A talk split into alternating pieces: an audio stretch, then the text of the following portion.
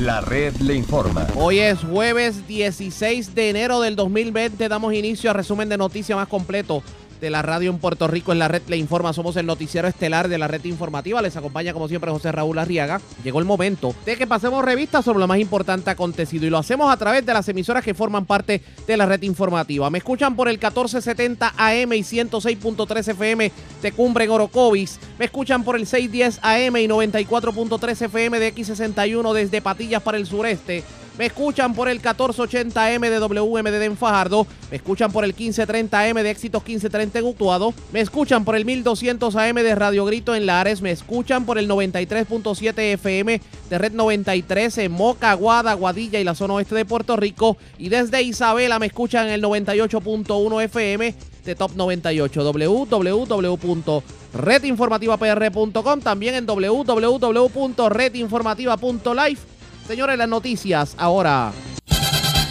Las noticias. La red Y estas son las informaciones más importantes en la red le informa por hoy. Jueves 16 de enero detenida la economía del país con los temblores. Economista José Alameda augura una pérdida de 3 mil millones de dólares si no se pone a correr la economía antes del fin del mes. De paso hizo un llamado urgente a que se le dé atención a los comercios en el suroeste cerrados por los sismos. Molesto los médicos del país, la gobernadora vetó el proyecto que le daba tasa preferencial en contribuciones para evitar el éxodo masivo. También sumamente molesto el representante Tony Soto con veto de la gobernadora proyecto que le daba incentivos contributivos a los trabajadores por cuenta propia y a los pequeños negocios del país. Legislatura investigará todo sobre caso de la menor que falleció en el CDT de Vieques y cuyos familiares han presentado denuncias sobre la atención médica que recibió.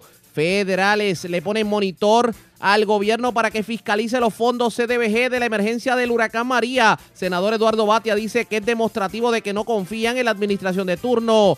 La asamblea de los delegados de Lares va y punto. El exalcalde Roberto Pagán decide retar la decisión del presidente del Partido Nuevo Progresista Tomás Rivera Chats y esta tarde los delegados elegirán a su sustituto. Tres personas asesinadas frente a negocios en Juana Díaz. Se encuentran cadáver en estado de descomposición en Alcantarilla del barrio Cocos de Salinas. Muere hombre ahogado en Playa de Patillas. Cargos criminales por violencia de género contra hombre que agredió a su compañera frente a menor en Fajardo. En condición estable, hombre que recibió herida en su parte íntima tras repeler asalto en Juncos. Mientras delincuentes se llevan más de 3 mil dólares en gafas de óptica en los prados de Caguas y radican cargos criminales contra dos jóvenes que en medio de intervención policíaca le entraron a puños a los agentes de la policía en Barceloneta. Esta es la red informativa de Puerto Rico. Bueno, señores, damos inicio a la edición de hoy jueves del Noticiero Estelar de la red informativa de inmediato a las noticias, señores. El poco avance que había logrado la economía de Puerto Rico tras la llegada de fondos federales para ayudar en la reconstrucción tras el impacto del huracán María sucumbió nuevamente con el efecto que han tenido los temblores que mantienen en vilo al país. Y en primera instancia se proyecta que si los sismos continúan y los puertorriqueños no logran sobrepasar esta etapa para antes que culmine el mes de enero, la economía pudiera estar perdiendo 3 mil millones de dólares, así como usted lo escucha, 3 mil millones de dólares. ¿Quién lo dice? Tengo línea telefónica al economista y catedrático de la Universidad de Puerto Rico, recinto de Mayagüez, José Alameda. Alameda, buenas tardes, bienvenido a la red informativa. Buenas tardes, buenas tardes a ti, a los escucha. Gracias por compartir con nosotros, Alameda. Estaríamos hablando de una cifra tan alta, 3 mil millones de dólares, pudiera ser una pérdida estimada con todo esto que ha estado ocurriendo con los temblores desde hace dos semanas? Sí, mira, vamos a explicar esto bien bien claro. El, estimado mío original, eh, eso fue el 13 de enero, eh, raya como en 1.700 millones. ¿De dónde mana eso? Pues fundamentalmente habían en aquel entonces, porque todos los días esto cambia, el, los daños en infraestructura y en productividad económica eh, puede ser de esas dos partidas. En infraestructura se había estimado el nuevo día, tenía una información eh, de unos 510 eh, millones, 560 millones. Pero ya hace, el día de ayer estaba cotejando el US Geological Survey, ya tiene casi 828 millones en infraestructura, casa, este tendido eléctrico, aquello, lo otro. Eh, y puede aproximarse, si sigue así, como unos mil millones. En términos de la productividad, que es la otra partida, tenemos aproximadamente que la economía local produce 270 millones por día. Este, y utilizando la metodología típica de estos terremotos, que es una función hazard que se reduce, muy posiblemente la el, el daño podría estar como en ciento, 110 millones por, por día. Eh, el US Geological Survey te señala que aproximadamente esto va a seguir durante un mes. Una cosa importante que me está diciendo, y Dios quiera que no suceda, acuérdate que el epicentro del terremoto de San Fermín, que fue el 11 de octubre de 1918, fue en La Mona o cerca del área oeste. Ahora esto está metido en el área sur. Por lo tanto, no, no están diciendo nada de los ajustes de las placas tectónicas en otras áreas de Puerto Rico. Hablando nada más que el daño de esa área sur, que aunque tú no lo creas, aunque la gente dice, pero eso fue en el sur, allá en Guayanilla, Yauco, no. Lo que pasa es que al dañarte el sistema eléctrico, se dañó a todo Puerto Rico. Acuérdate el primero que a pesar de que hubo el epicentro fue en el sur, el daño en la economía general se dio porque se cayó el sistema eléctrico eh, y se cae porque se autoprotege, ¿no? Y la, hay daños en las plantas y muy bien señaló de que otro posible daño en la en otro terremoto podría dañar más del sistema eléctrico. Dios quiera que no pase. Por lo tanto, mi estimado al día 13 de enero raya por los 1.500, 1.700 millones, pero si sigue así, esto podría sobrepasar los 2.000 millones. Este, y eso sería como una cifra más normalizada, pero no sabemos. Eh, ningún economista podría decir con certeza y dar un número y lo doy ahora, podría decir que ese es el número. Y yo digo 1.700 millones al día 13 de enero, eso puede cambiar. Puede ser que sea más o puede ser que sea menos. O sea, de ahí que viene la posibilidad de que llegue a 3 mil millones, pero precisamente quería entrar a algo, porque vemos que aunque se está atendiendo la emergencia, vemos que se está atendiendo lo que son los damnificados, pero el movimiento económico se ha detenido. No se han atendido los cientos de negocios que están destruidos, no se le ha buscado ayuda a los comercios, no se ha buscado ayuda para que aquellos que se mantienen cerrados por X o Y razón, digamos, energía eléctrica, algún problema, puedan nuevamente operar y si la economía no corre, pues el dinero no fluye y estamos en problemas. Exactamente. O sea, lo que, lo que tú bien lo has señalado, este, nuestra economía está estancada y es cuando lo digo prácticamente todo, todo, ¿verdad? Eh, obviamente hay negocios que están todavía corriendo, pero muchos me están diciendo de lo del área de Mayagüez, por ejemplo, que es que donde yo estoy, y otras áreas que he podido visitar, San Germán, de que los clientes no están fluyendo, de que no están teniendo las ventas, de que no están teniendo los, los los médicos, mi hijo es médico, y lo que está atendiendo es una, una quinta parte, una cuarta parte de lo que atendían. ¿Ves? De la, de mucha gente ya no va, tiene miedo. Entonces, pues, todo este efecto dañino, pues, mucha gente le decía, mire, yo no voy porque si se cae el edificio. Bueno, es una probabilidad, una posibilidad, pero eh, pero hay un hay un cómo diría un, un gran daño por el temor que tiene la gente. Y entonces cuando sumas todos estos efectos en cadena es un poquito más difícil ¿verdad? yo puedo errar en, en decir 1.700 millones 2.000 millones eh, pero si sigue la situación como va un enfoque podría ser que llegue a 3.000 Dios quiera que no Dios quiera que me equivoque este que no sea que sea menos. Pero lo cierto es que cuando estamos hablando ya de que cada rato el US Geological Survey se señalaba los otros días ciento y pico millones, ya está por 900 millones en infraestructura. ¿Ves? Cuando siguen ajustando, siguen mirando la información, este, ya prácticamente se te va a acercar los daños en infraestructura a mil millones, nada más. este, sin ver el efecto negativo en la producción, que tú mismo lo has señalado, este, en términos no solo de que tengas luz, puedo tener luz, pero los clientes no están, o tengo una cuarta parte de los clientes, una quinta parte. Así que la, la situación fue lamentable. Eh, eh, ah, eh, mira, los terremotos, a diferencia de los huracanes, hay varias cosas. Eh, en primer lugar, que hay una temporada de, de, huracanes. No hay tal cosa como una temporada de terremotos. Terremoto es random, aleatorio. Segundo, de que el terremoto, en los huracanes, cuando te anuncian, tú te preparas, mitigas daño, las empresas ponen tormentera. En un terremoto no hay tal cosa, porque tú no sabes cuándo viene. Y si, y si viene y a lo mejor no pasa nada, pero puede ser que pase mucho. Entonces, la experiencia de los huracanes es más continua. Nosotros no teníamos, no habíamos tenido un, un terremoto sumamente poderoso que como el de San Fermín, que fue en el 11 de octubre del 18, que fue de 7.3, 7.5. Ahora el cantazo vino y no y, prácticamente después de 101 años que no venía. Así que hay una gran diferencia entre usar la metodología que utiliza huracanes a una que tiene los daños eh, metidos por un terremoto que no hay manera de mitigarlo. Y en Puerto Rico menos.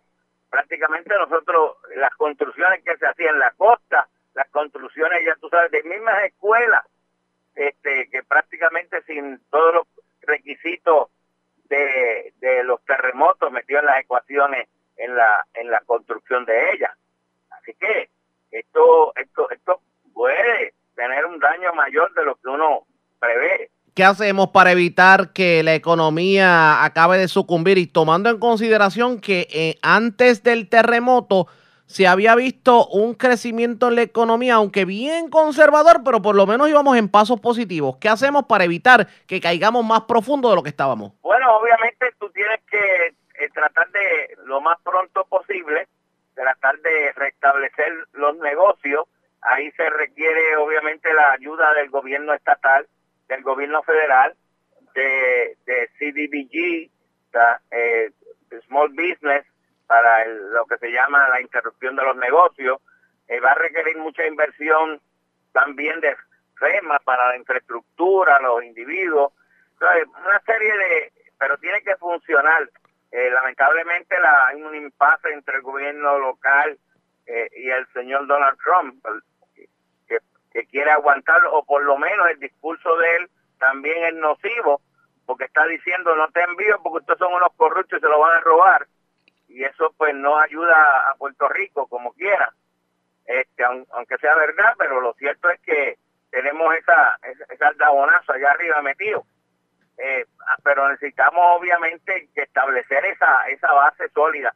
De hecho, mucha gente lo que ha, hecho es cooperar entre nosotros mismos, la, con gente cooperando con otros, y me recuerda mucho de aquello de, de la vivienda de en los años 30 y 40, que para cuando estaba Puerto Rico en la depresión del 30, eh, se hicieron esfuerzos colectivos de, de aunar las comunidades para hacer este vivienda para otros. Algo así tendríamos que estar trabajándolo, porque de otra manera vamos a sucumbir o vamos a tener muchos problemas en términos de establecer la base de, desarrollo económico. La, la, forma en que el gobierno ha trabajado esta emergencia en cuanto a economía se refiere, ¿qué opinión le merece? Ah, yo lo veo como un intento bueno, los alcaldes, como siempre, tratando de hacer lo mejor, eh, un impasse con el gobierno central. Eh, no veo por qué el gobierno central, ante el intento de ayuda de, de muchos colegios de ingenieros que pueden hacer las cosas gratis, prefiere contratar empresas que van a tener que pagar dinero.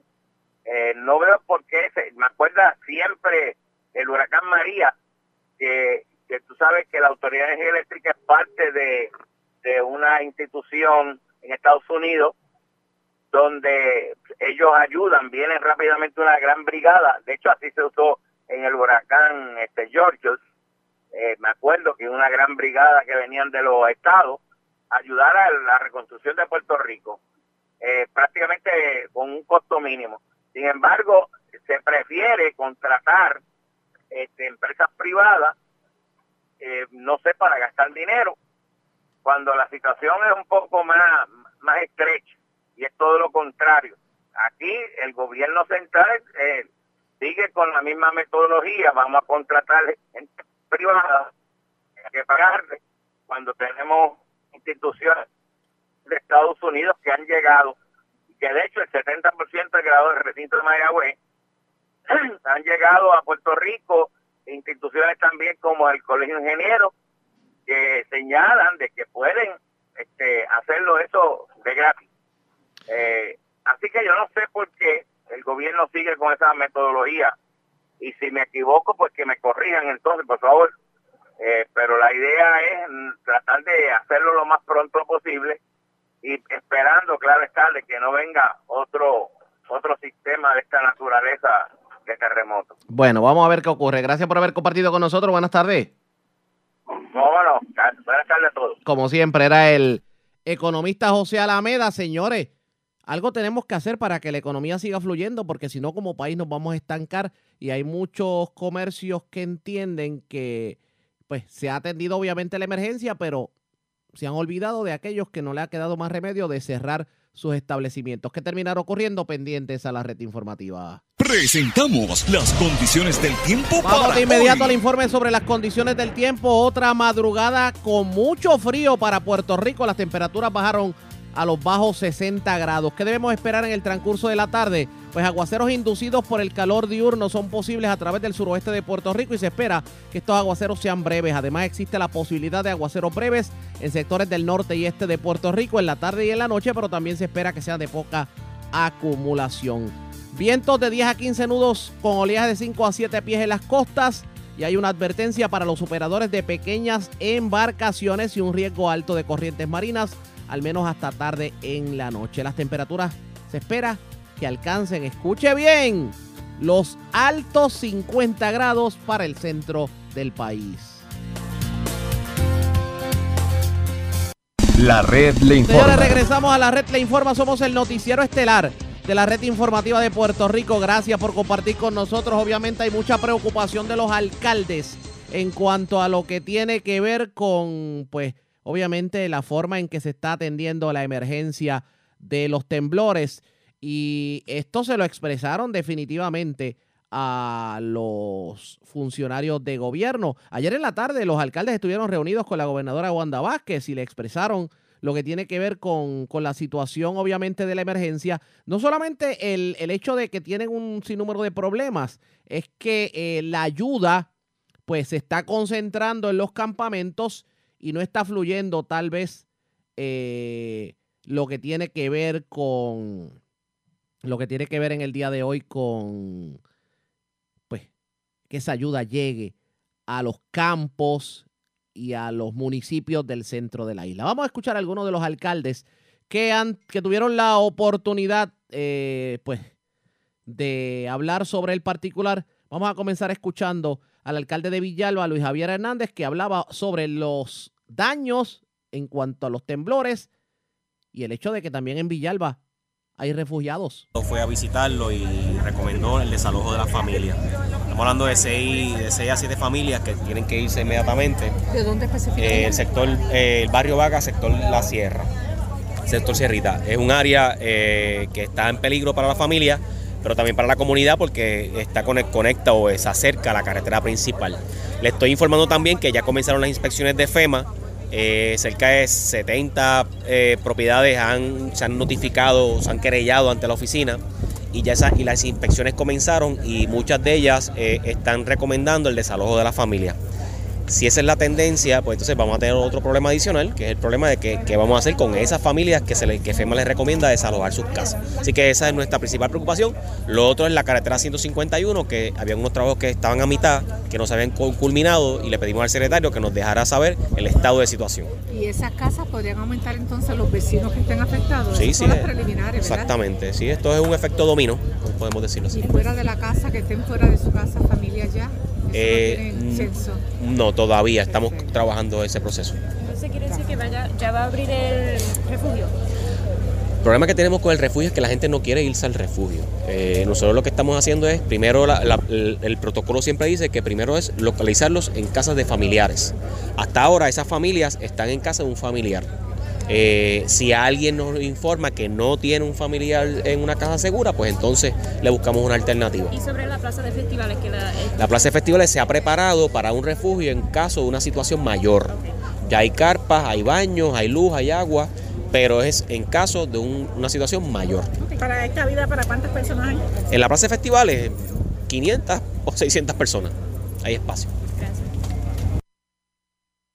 Eso fue lo que dijo el alcalde de Villalba, pero vamos a escuchar lo que otros alcaldes dijeron sobre la situación en sus municipios. Está en su vivienda, fuera de su casa, o sea, no quieren vivir en su casa porque le da temor.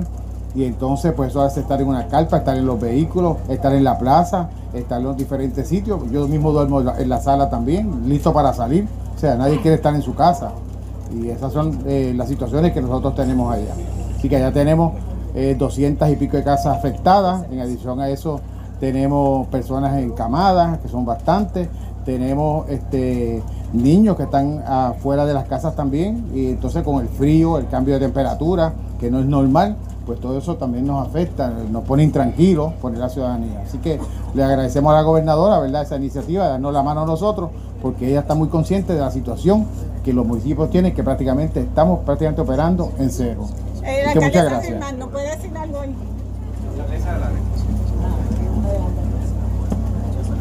Bueno, como le dijimos a la gobernadora, agradecemos esta ayuda que nos ha dado, que sobre la marcha estaremos evaluando si necesitamos alguna cantidad adicional, pero obviamente nos ayuda a poder atender la emergencia sin la preocupación de estar haciendo reprogramación de fondos o sacando dinero de otras partidas, debilitando otras partidas del presupuesto. Así que estaremos atendiendo eh, cada una de, de las situaciones que se van presentando. Como le dije a la gobernadora, muchas de las familias en San Germán que sus viviendas se han visto afectadas no son personas que probablemente cualifican para sección 8, quizás tampoco cualifiquen para FEMA, quizás tampoco cualifiquen para ayuda del Departamento de la Familia. Así que nosotros tendríamos que ver si de ese fondo nosotros podemos, a través de la legislatura municipal, establecer un mecanismo para ayudar a estas familias que probablemente no van a poder regresar a su vivienda, que es una vivienda probablemente de 120 mil dólares, 140 mil dólares, que la levantaron con grandes sacrificios, pero son los que aportan al país con sus contribuciones. Así que eh, nosotros tenemos que atender ese macro eh, que quizás es diferente a Guayanilla, a, a Guánica y a otros municipios, porque son buenas viviendas, pero que se han visto comprometidas estructuralmente y que tenemos que atenderlos también a ellos.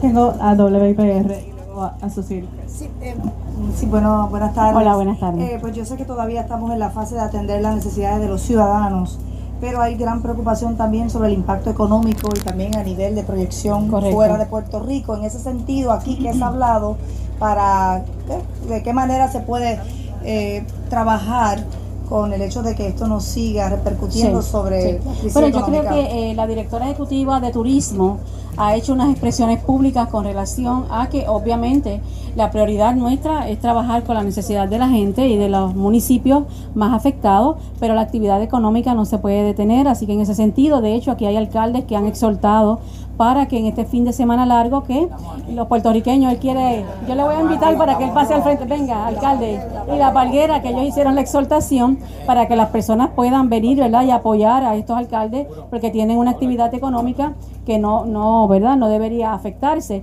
pero eh, igualmente, como les dije anteriormente, a través del Departamento de Desarrollo Económico estamos haciendo estas mesas para traerle las alternativas y hacer unas mesas de trabajo eh, que hayan disponibles para que las personas que hayan sido desplazadas puedan reclutarse de una manera más rápida. Sí, alcalde Cabo Rojo, Bobby Ramírez. En el caso nuestro, eh, solamente hay un edificio de un hotel que está afectado. Los demás han sido ya evaluados por sus dueños. Las compañías de seguro que también están haciendo lo pertinente, fin de semana largo, usted puede visitar Cabo Rojo, 100% energizado, 100% con agua, y nosotros nos estamos moviendo en la parte emocional a ir a las comunidades a llevar los psicólogos, los trabajadores sociales para atender los niños. Vamos a comenzar con unas tutorías para los niños, para que ese tiempo lectivo que están fuera, pues se mantengan en forma, ¿verdad? De matemática, inglés, eh, español, pues lo estamos ya coordinando. Este sábado hay orientación. En la noche de hoy tenemos a Víctor Huérfano, que va a estar en la Plaza eh, Pública de Cabo Rojo, junto al doctor Ricardo López, estructural, que trabajó el, el folleto, ¿verdad? Y las guías para mejorar las casas en Sanco. Y un geólogo caborroeño, Wilson Rodríguez, que van a estar eh, a, partir de las 6 de la tarde en la Plaza Doctor Ramón Emeterio Betance, llevándole el mensaje a la gente, ¿verdad? De que tenemos que volver a lo cotidiano, a lo normal. Eh, mientras estábamos aquí, se menió la tierra, ¿verdad? Y tenemos que irnos aprendiendo a esta nueva forma de vida en Puerto Rico sin bajar la guardia. Eso fue lo que dijeron varios alcaldes quienes tuvieron la oportunidad de reunirse con la gobernadora en la tarde de ayer. Obviamente la ayuda va a continuar fluyendo en diferentes municipios, hay que estar pendientes, pendientes a la red informativa, que el tema de los temblores lo vamos a continuar tocando ya en la segunda hora de programación. Mientras hagamos lo siguiente. La red le informa. A la pausa y cuando regresemos, la gobernadora Wanda Vázquez vetó el proyecto que le daba una tasa preferencial contributiva a los médicos del país y los médicos están sumamente molestos. Hablamos con el presidente del Colegio de Médicos Cirujanos luego de la pausa. Regresamos en breve.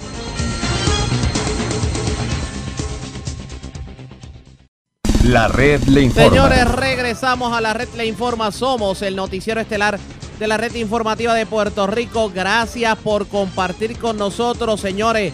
Están suma, sumamente molestos los médicos. Esto luego de que la gobernadora Wanda Vázquez vetara el proyecto de ley que ampliaba las categorías de médicos que se pueden acoger a la tasa preferencial de 4% sobre la contribución de ingresos. Con esto se esperaba que se detuviera el éxodo masivo de médicos.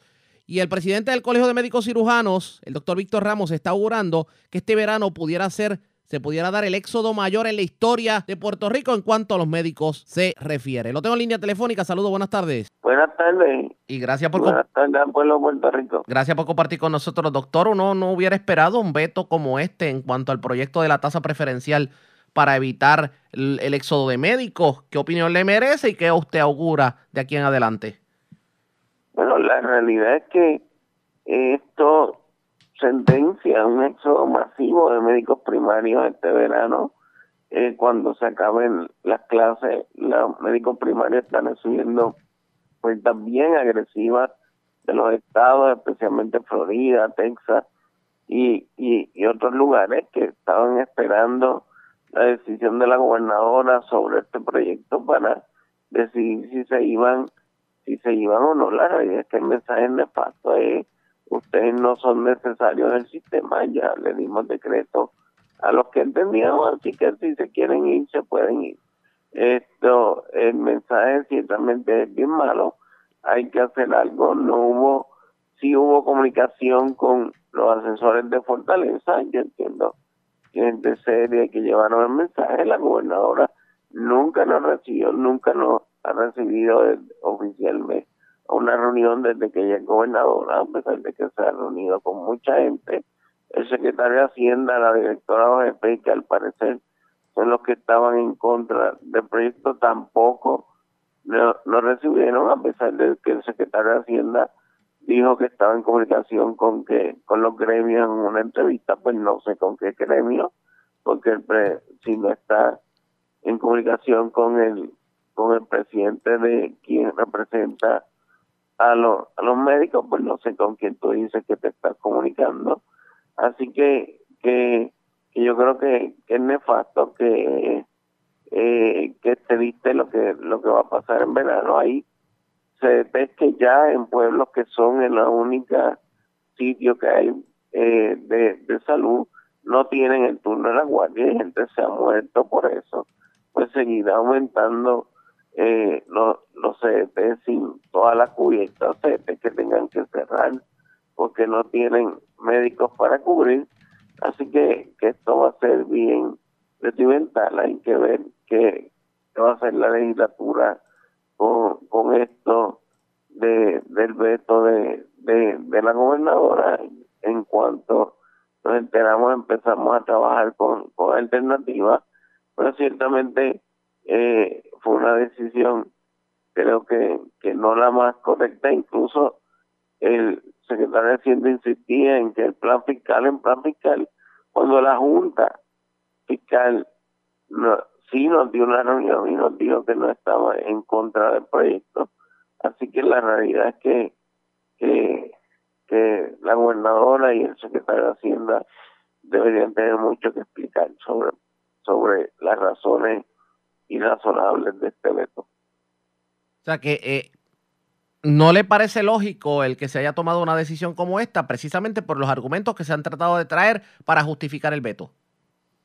Definitivamente, están tratando de echarle la culpa a la Junta. La culpa es de la gobernadora, del secretario de Hacienda y de la directora de OGP. Pero si es que para la Junta no hubo problema con, con los demás incentivos. Sí, pero, pero aquí todo es culpa de la Junta ahora, cuando la Junta se reunió y dijo que no tenía problema.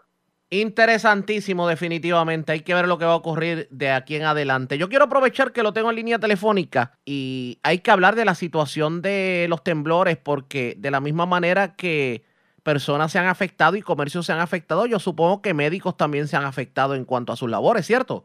Sí, pero ha habido como eh, tres oficinas médicas que se han perdido en, en Guánica, Guayanilla. Tenemos eh, eh, el edificio eh, Parra en, en Ponce que ha tenido eh, problemas. Algunas oficinas, por ejemplo, las del casco urbano de Ponce, a pesar de que estén bien, pues está básicamente cerrado, pero yo creo que lo, lo más importante de los pacientes es que el 95% de los médicos en el área están trabajando.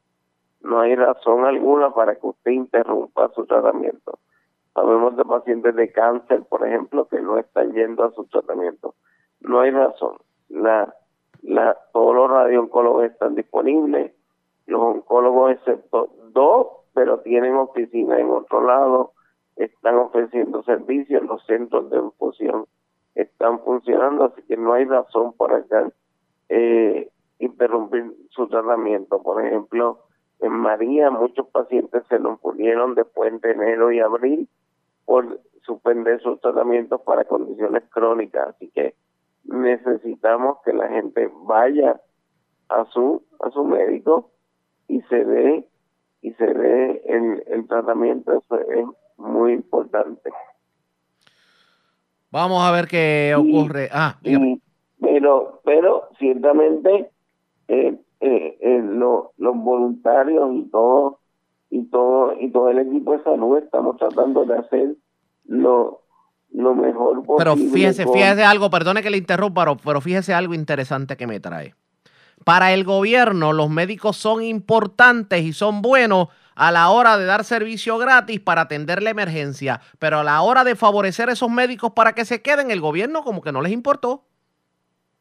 Eso es verdad. Y, y, y, y, y, y, uno podría, puede estar molesto, pero, pero ciertamente el pueblo está sufriendo y nuestra responsabilidad eh, es ayudar en esto y pero ciertamente no estamos contentos con lo que hizo la gobernadora yo creo que ella debería dar explicaciones por eso mismo eh, que, que están diciendo. Muchos de los médicos que están en el área afectada son primarios que, que ella le acaba de dar la espalda. Vamos a ver qué ocurre. Gracias por haber compartido con nosotros. Buenas tardes. Siempre como siempre el doctor Víctor Ramos quien está molesto porque la gobernadora Wanda Vázquez vetó lo que tiene que ver con el proyecto eh, que de alguna manera les daba una tasa preferencial contributiva a los médicos para evitar el éxodo de médicos. Y está augurando que hay un sinnúmero de médicos que van a poner pies en polvorosa. También se trae el planteamiento de que, que buenos son los médicos para atender la emergencia del temblor y que den su servicio gratis, pero el gobierno como que no lo trató muy bien con esto de, de las contribuciones. ¿Qué terminará ocurriendo? pendientes a la red informativa. Y nuevamente, tomando el tema de los temblores, porque es el tema obviamente de todos los días, ¿cómo se está tratando lo que tiene que ver con el asunto emocional, pero y lo que tiene que ver con las familias en estos campamentos, etcétera, etcétera? La secretaria del Departamento de la Familia, Glorimar Andújar, habló sobre el particular y vamos a escuchar lo que dijo. Claro, para eso estamos, precisamente para trabajar con todos los aspectos de necesidad. Sabemos que la parte emocional es una de las más importantes y por eso este tipo de actividad, para que los niños pues tengan un espacio de esparcimiento donde puedan disfrutar y canalizar sus emociones. Y como estamos aquí, hemos estado en muchos refugios, esta misma actividad la vamos a correr en distintos refugios. Estamos también apoyando a nuestros empleados, que también han sido afectados y están trabajando. Así que en términos de, esa coordinación completa del departamento, pues una labor eh, amplia, una labor intensa, pero estamos aquí para darle la mano a todo el que necesite para ayudar al pueblo de Puerto ¿Están haciendo esto en los demás refugios? Vamos a hacerlo, este es el, primera, el, primer impacto que hacemos, quisimos empezar en el Base Camp, porque está comenzando el Base Camp, que ha demostrado ser una, una herramienta muy útil en términos inclusive para nosotros dar servicio, porque podemos tener ya en, cada una de las carpas pues, trabajadores sociales fijos establecidos ahí para ayudar. Así que este, vamos a pasar por los demás Basecamp que están con este tipo de actividad y estamos con distintos tipos de impactos.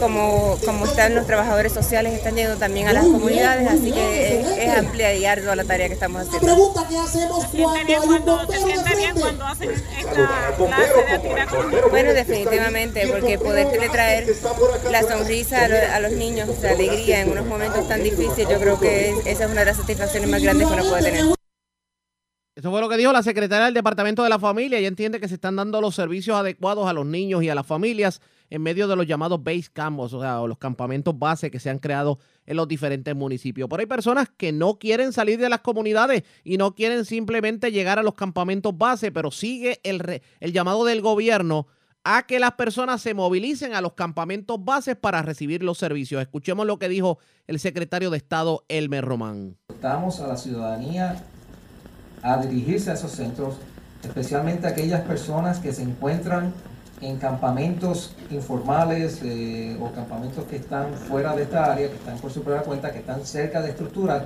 las cuales podrían este, considerarse vulnerables. Ese es el proceso, el proceso que estamos trabajando actualmente, de acuerdo al escenario que se está trabajando, que estamos viendo y que día a día, por eso son las proyecciones del US Geological Service, eh, nosotros analizamos dónde estamos y vemos que eh, las réplicas, pues, en este caso, progresivamente eh, siguen, siguen ocurriendo. No se descarta la posibilidad de que pueda ocurrir un evento de 6. Tenemos un, un 99% probabilidad de que no ocurra un evento 7, pero no significa que no esté la probabilidad. Pero lo importante que tengo que decir es que actualmente el proceso con los alcaldes, que lo que es que se consolide estos, este, estos refugiados en, en, unos campamentos base que son que le vamos a poner todos los servicios. ¿De qué dependería un traslado? Un traslado dependería a medida que los expertos siguen analizando la situación y en un momento dado digan hay un peligro inminente o emergente, entonces se, se considera entonces un, plan de, se podría considerar un plan de evacuación. O sea, y ya eso estamos trabajando, o sea, hay un plan A, hay un plan B, hay un plan C. Por eso es que es bien importante que nosotros seamos responsables trabajando con, con nuestros este, expertos, asegurar de que el plan que se está implementado sea el correcto de acuerdo a la, a la, a la, a la data científica que estamos compilando en estos momentos. Así que y eso fue parte de lo que dijo el secretario de Estado. Siguen los reclamos, obviamente, para que los eh, damnificados se muevan a los campamentos base para recibir servicios. La red le informa. Vamos a una pausa y cuando regresemos las noticias del ámbito policíaco más importantes acontecidas, entre las que tenemos que destacar, señores. Tres personas asesinadas frente a un negocio en Juanadías mientras encontraron el cadáver en estado de descomposición de un hombre en una alcantarilla del barrio Cocos de Salina. Murió un hombre ahogado en la playa de Patillas. Se erradicaron cargos criminales por violencia de género contra un hombre que agredió a su compañera frente a un menor en Fajardo. Y delincuentes se llevaron más de 3 mil dólares en gafas de una óptica en los prados de Caguas. Además, en condición estable se encuentra un hombre que trató de repeler un asalto y recibió una herida de bala en su parte íntima. Vamos a la pausa. Regresamos en breve.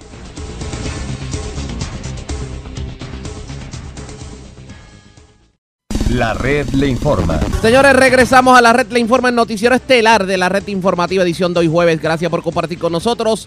Vamos a noticias del ámbito policiaco y vamos a ampliar información que diéramos en la tarde de ayer sobre un eh, múltiple asesinato que se reportó en la carretera 149 del barrio Lomas de Juanadías. Tres personas fueron asesinadas Dos murieron en el lugar, una murió en un centro asistencial. Luz Morel, oficial de prensa de la policía en Ponce con detalles. Saludos, buenas tardes. Sí, muy buenas tardes a todos. Eh, para informar que a eso de las 6 y 17 de la tarde fue reportado a la, a la policía mediante el sistema de emergencia 911 sobre detonaciones personas heridas de bala en la mencionada carretera.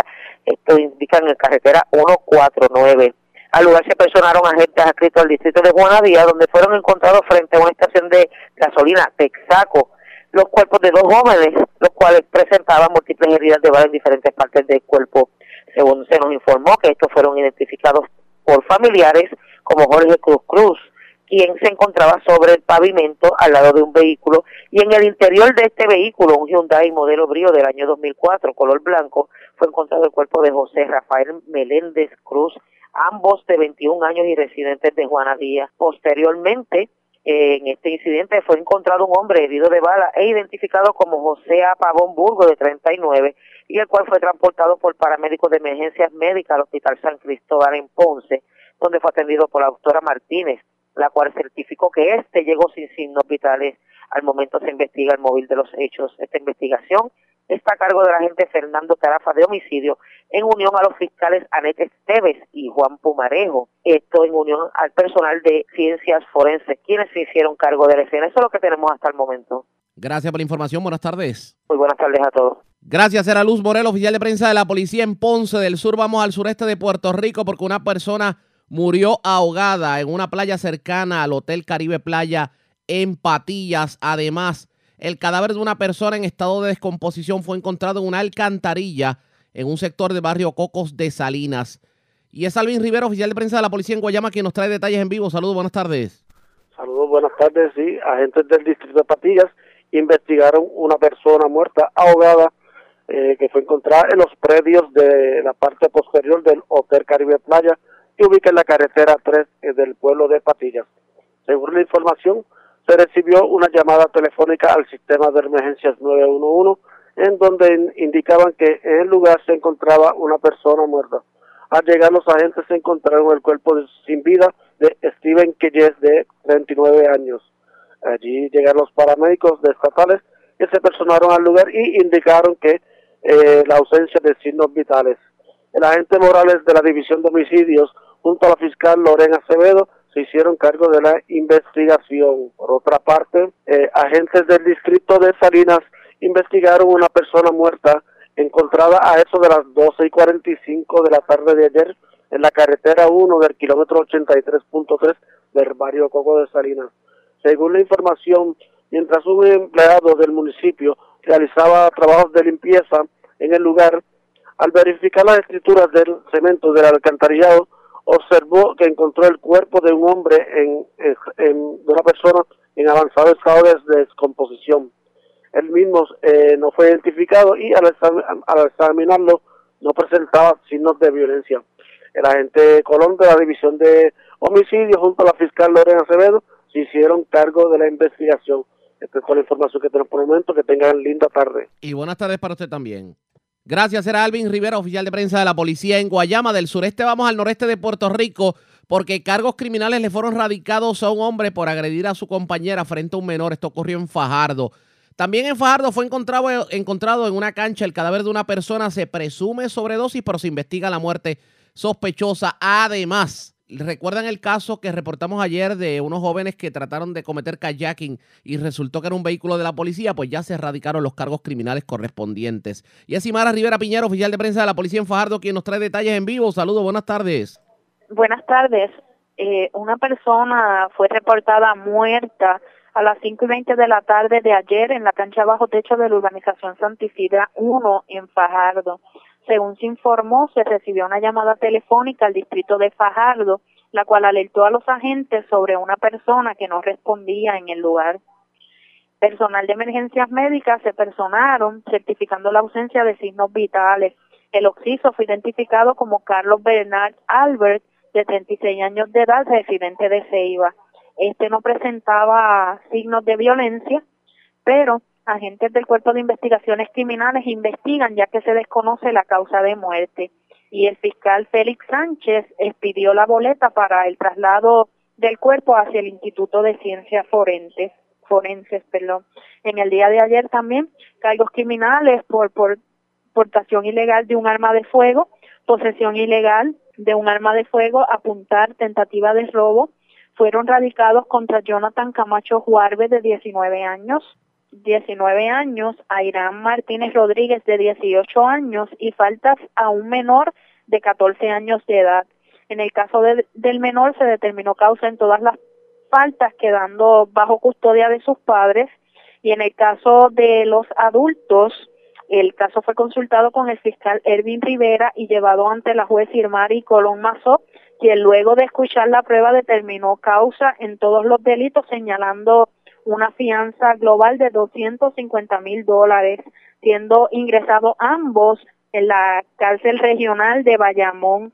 La investigación en este incidente fue realizada por el agente Giovanni Cantres de la División de Robos y Mila Pérez de Asuntos Juveniles.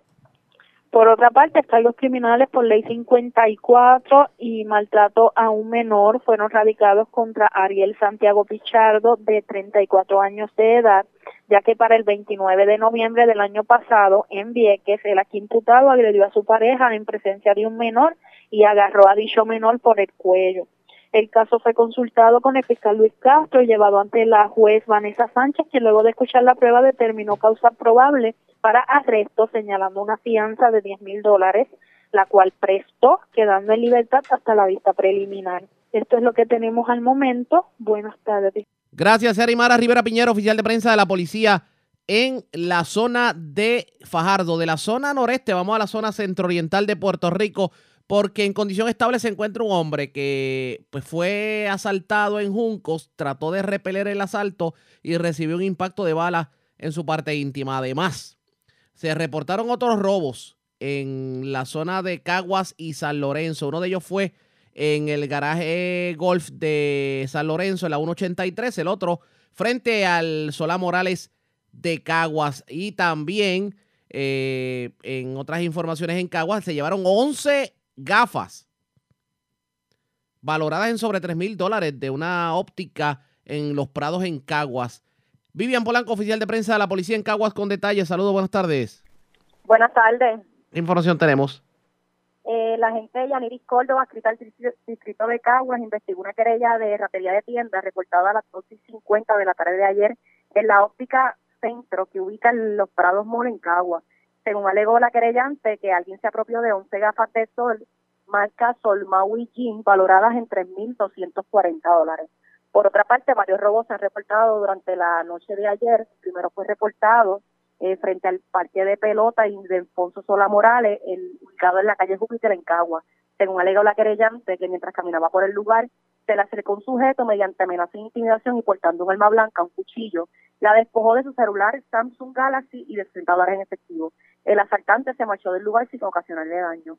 Eh, también a las 11 y 39 de la noche de ayer fue reportado otro robo en el car wash del garaje Golf que ubica en la carretera 183, kilómetro 7 en San Lorenzo.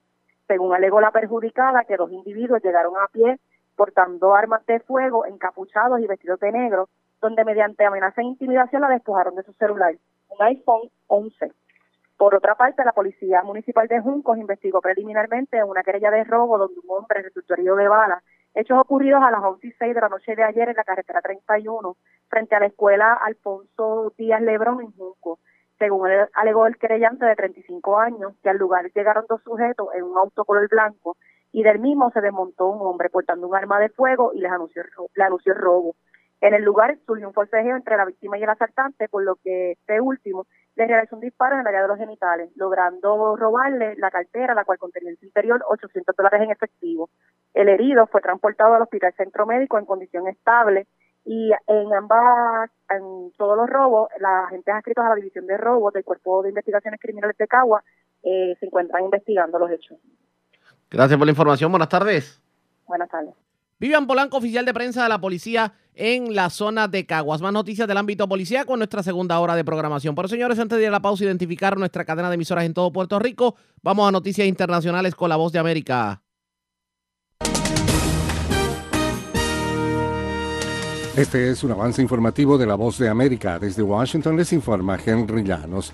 Los senadores estadounidenses prestan juramento para el juicio político al presidente Donald Trump. Nos informa Luis Alberto Facal. El juicio político al presidente Donald Trump en el Senado comienza el jueves con procedimientos preliminares, incluidos los legisladores de la Cámara de Representantes que actuarán como fiscales. El presidente de la Corte Suprema, John Roberts, prestará juramento por su papel en la supervisión del proceso y luego tomará juramento a los 100 miembros del Senado. El líder de la mayoría del Senado, Mitch McConnell, dijo que el paso final el jueves será notificar a la Casa Blanca y convocar al presidente para que responda a los artículos y envíe a su abogado. Luis Alberto Facal, Voz de América, Washington.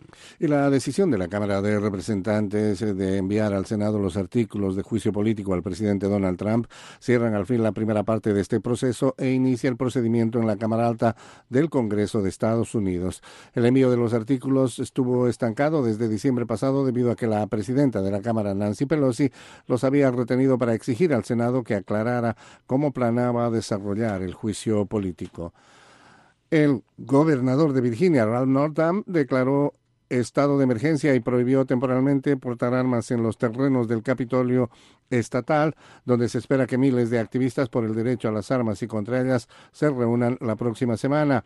La declaración del gobernador prohíbe todas las armas, incluidas las armas de fuego, desde los terrenos del Capitolio y proporcionará a las agencias conjuntas de aplicación de la ley de seguridad pública los recursos que necesiten para mantener a salvo a los manifestantes. Este es un avance informativo de la Voz de América. La oposición venezolana denuncia emboscada contra parlamentarios y periodistas. Desde Caracas nos informa Carolina Alcalde. Luego que grupos civiles armados atacaron los vehículos en los que se trasladaba una comisión de parlamentarios que intentaban llegar al Palacio Federal Legislativo, el presidente interino Juan Guaidó convocó a sesionar en otro punto de la ciudad, desde donde definió la situación como una emboscada brutal. Fue claramente cómplice de la agresión, el atentado y la emboscada a los parlamentarios. Nosotros vamos a seguir en función no solamente del Palacio Federal eh, Legislativo y seguiremos insistiendo no solamente en el uso del Palacio, sino de cada uno de los que corresponden. Carolina, alcalde Voz de América, Caracas.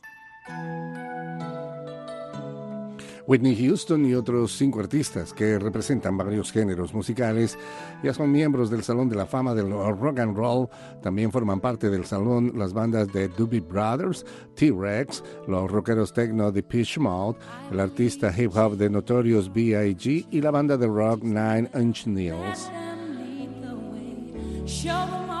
Este fue un avance informativo de La Voz de América. La red le informa. Señores, vamos a una pausa. Identificamos nuestra cadena de emisoras en todo Puerto Rico. Regresamos con más en la edición de hoy jueves del Noticiero Estelar de la Red Informativa.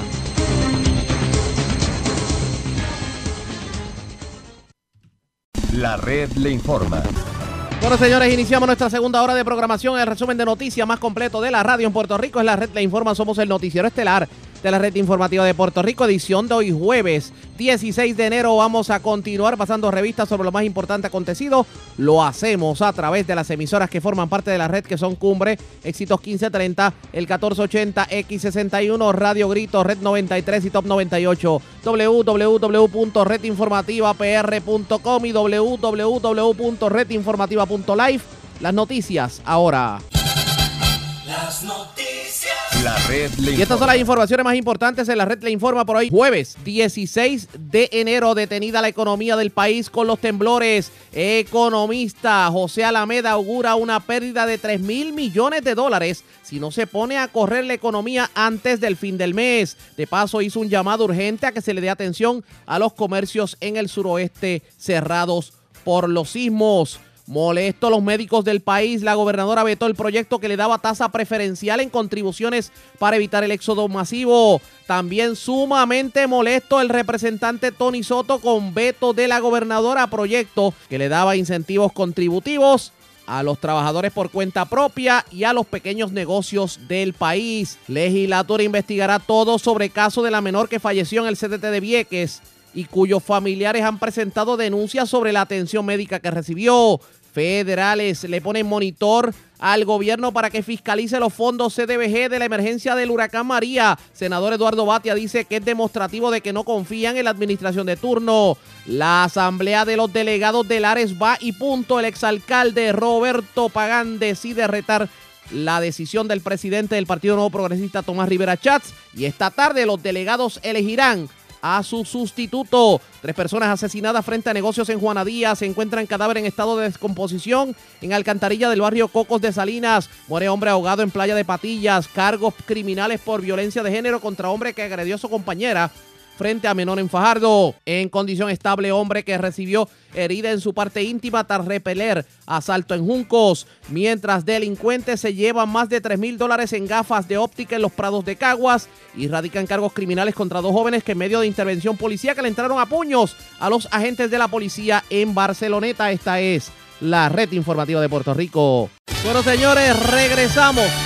Iniciamos nuestra segunda hora de programación aquí en el noticiero estelar de la red informativa. De inmediato las noticias, el representante Juan Oscar Morales informó que presentó una resolución para ordenar a la Comisión de Salud de la Cámara de Representantes a llevar a cabo una investigación sobre el caso de la menor que falleció en el CDT de Vieques el pasado 12 de enero y cuyos familiares han presentado denuncias sobre la atención médica que recibió. De hecho, indicó que la resolución de la Cámara 1688 ordena además investigar sobre el proceso de comunicación entre el personal del CDT y la empresa Aeromet para proceder con el traslado de la niña a una institución hospitalaria. Lo tengo en línea telefónica. Representante, buenas tardes. Bienvenido a la red informativa. Muy buenos días, Riaga, y buenos días a todos los. Gracias por compartir con nosotros, representante. Eh, ¿Por qué investigar? Cuéntenos. ¿Cuál es su opinión sobre lo que está, lo que aconteció en Pues este mira, caso? Nosotros luego de haber escuchado las denuncias de los familiares de esta joven de apenas 13 años, pues nosotros tenemos que eh, velar que en qué fue que se pudo haber fallado en este caso, cuáles fueron las circunstancias que motivó, que, que ocasionaron la muerte de esta joven. Y lo que queremos ver es y estudiar eh, minuciosamente si en efecto se cumplieron con los protocolos, si en efecto quiénes son los responsables de que no hubiese un inventario adecuado en el hospital y ver la forma y manera en que se trabajó este caso. Hay denuncias de que la Aeromet estuvo más de tres horas eh, para llegar hasta Vieques. Hay una, a, mí me preocupa grandemente, Arriaga, de que se hable de que en un momento dado se estudió la posibilidad de buscar una lancha de pescadores para transportar a esta niña hasta la isla grande. Toda esta serie de cosas nosotros queremos evaluarla y, y, y si es necesario fijar responsabilidades y encontramos que hubo negligencia, Arriaga, nosotros vamos a, a pedir que haya, eh, ¿verdad?, eh, ante esos actos tengan consecuencias. Así que ese es el propósito de nuestra investigación, porque hoy fue esa joven, mañana puede ser cualquiera de... de Pero lo que, lo que uno no entendería es, independientemente de que haya sido esa joven o, o haya sido otra joven, aunque lamentamos obviamente lo ocurrido con, con la sobrina de, de, de, de Prieto Ventura. El caso es que cuánto tiempo lleva Vieques sin CDT. Esto no es de ahora. O sea, esto... Esa, esa es excelente pregunta. Eh, yo creo que tú, en, esta- en una misma entrevista que tú me hiciste, yo manifesté que todavía yo no había entendido el cierre del CDT de Vieques, porque como te acordarás, que tú me entrevistaste, cuando yo fui a Vieques, ni FEMA autorizó el cierre, ni el Departamento de Salud autorizó el cierre, nadie autorizó el cierre del CDT. Eso es un misterio allí en Vieques. El alcalde decía que era secretario de salud, decía que era FEMA, y cuando yo lo tuve a todo de frente en una vista ocular que celebramos, nadie cerró el, el, CDT de Vieques. Y entonces, a más de dos años de ese suceso, todavía nadie le ha podido decir a la isla de Vieques cuándo se va a abrir el CDT, si se va a construir un nuevo CDT. Para mí es más preocupante. Arriaga, un CDT no se construye en seis meses, no se construye en un año. Oiga, pero no me diga a mí que no pueden llevar cuatro y cinco vagones y ponerlos como Dios manda. Y no me digan a mí que no puede haber ni siquiera una máquina de albuterol. Eso es inaceptable. El inventario, la máquina, camilla, eso es eso es, la, es de las primeras cosas que yo voy a investigar. ¿Quién es el responsable de que el inventario de materiales esté al día? Porque a mí me parece que un ventilador manual debe estar en cualquier sala de emergencia, en cualquiera. Y yo, esa es una de las cosas que yo pretendo investigar y que alguien asuma la responsabilidad, porque eso ha sido el problema de Puerto Rico. Cometemos los errores, pasan las cosas, pero nada tiene consecuencias. Y yo creo que ese no debe ser el norte de nosotros.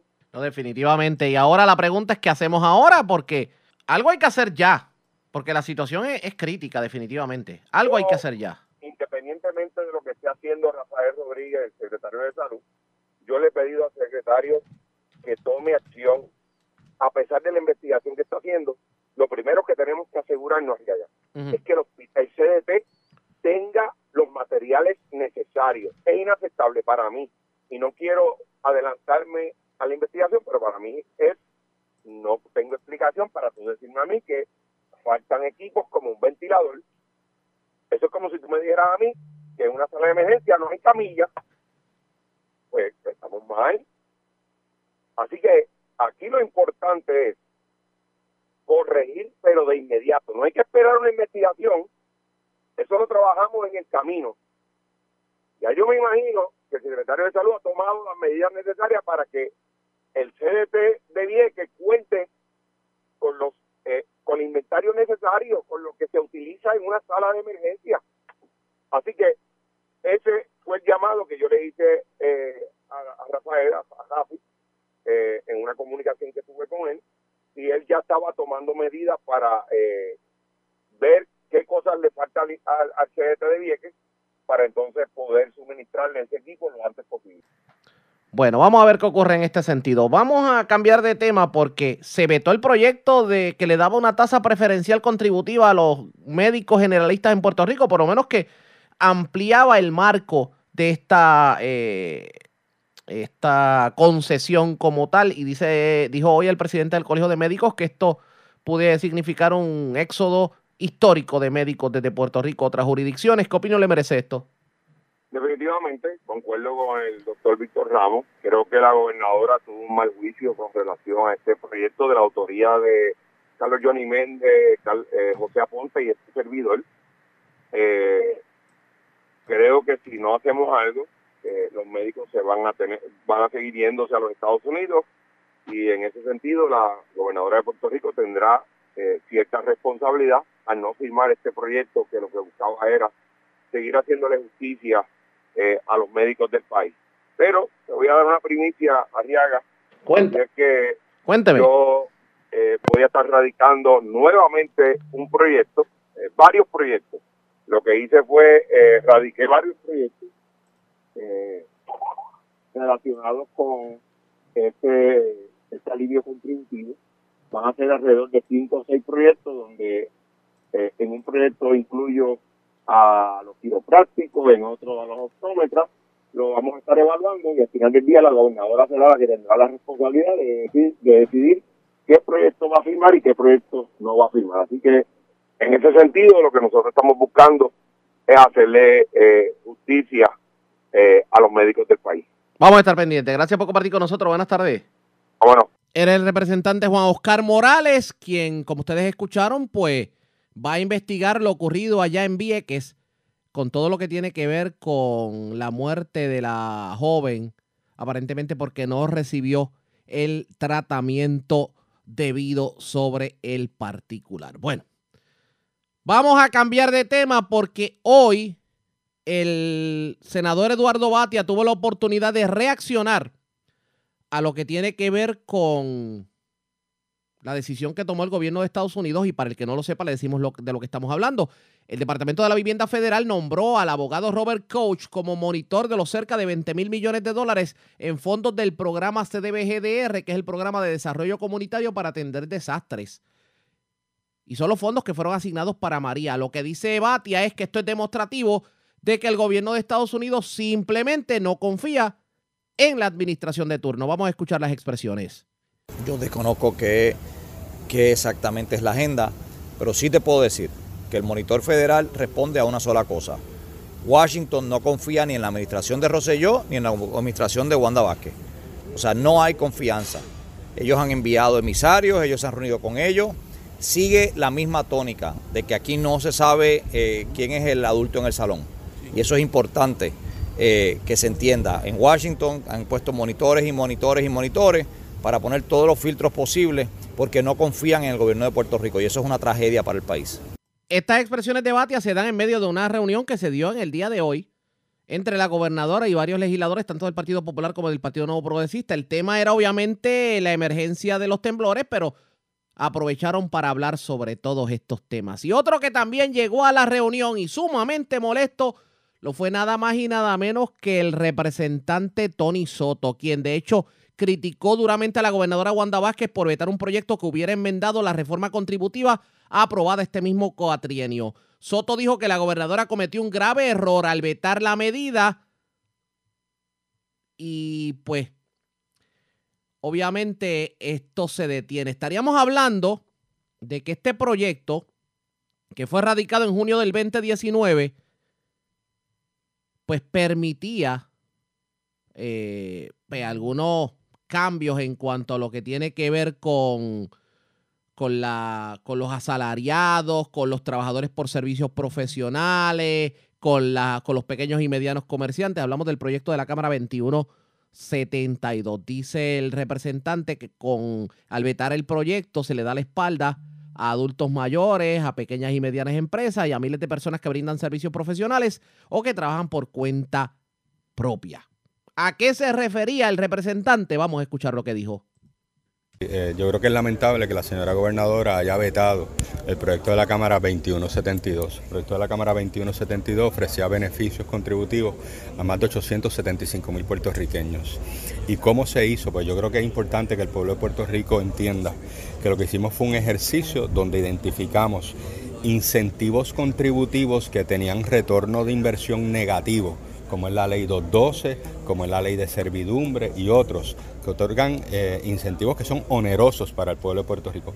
Cuantificamos esos incentivos y eh, en el caso de la ley 212 derogamos la ley 212, en el caso de la ley de, de los créditos por servidumbre limitamos el gasto a 3 millones de dólares, entre otros créditos contributivos. Con eso, el dinero que el gobierno de Puerto Rico se iba a ahorrar en otorgar esos incentivos contributivos, la decisión a nivel de la Asamblea Legislativa fue pasarla en beneficio al pueblo de Puerto Rico. ¿A qué sectores? Toda persona que gane menos de 150 mil dólares en Puerto Rico iba a recibir en la planilla de ahora, de abril, un 8% de descuento en su responsabilidad contributiva. Además, el chequecito que se le envía a los adultos mayores, que con Luis Fortuño era de 400 dólares, con Alejandro García Padilla bajó a 200 dólares. Esta medida hacía permanente el que ese cheque de reintegro para los adultos mayores iba a ser de 400 dólares. También se atendía algo que está incluido en la plataforma del Partido Nuevo Progresista, que es el famoso B2B, el impuesto entre negocios, y aumentábamos la exención hasta 300 mil dólares. Todo negocio o persona que realice negocio en Puerto Rico cuyo volumen de negocio fuese hasta 300 mil dólares, no iba a tener que cobrar y remitir el famoso B2B. Estamos hablando que el 85% de los negocios en Puerto Rico quedaban exonerados de tener que cobrar y remitir el B2B. En otras palabras, aquí se estaba dando alivios contributivos a la gente asalariada que trabaja, al, contribuyente honrado, se estaba dando beneficio contributivo a los adultos mayores, se le estaba dando alivios contributivos a las pequeñas y medianas empresas en Puerto Rico. Eso entre otros grupos de beneficios que estaban considerados dentro del proyecto de la Cámara 2172. Más de 875 mil contribuyentes hubiesen salido beneficiados si la gobernadora hubiese firmado ese proyecto. Desafortunadamente, la gobernadora vetó el proyecto.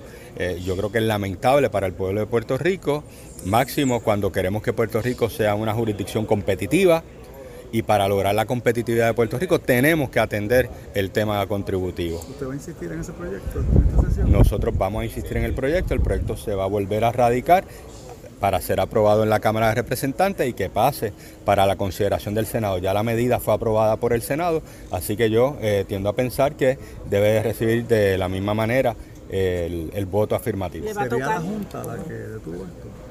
Yo no puedo contestar eso. Que Yo, no, soy- que no, en- no endosó la- yo te tengo que decir, Luis, que nosotros en la comisión hemos estado en diálogo directo con la Junta desde que se aprobó la medida, desde, desde finales de sesión, validándole a ellos cada uno eh, de los pay fors, los famosos pay fors, y demostrándole que la medida es una revenue neutral.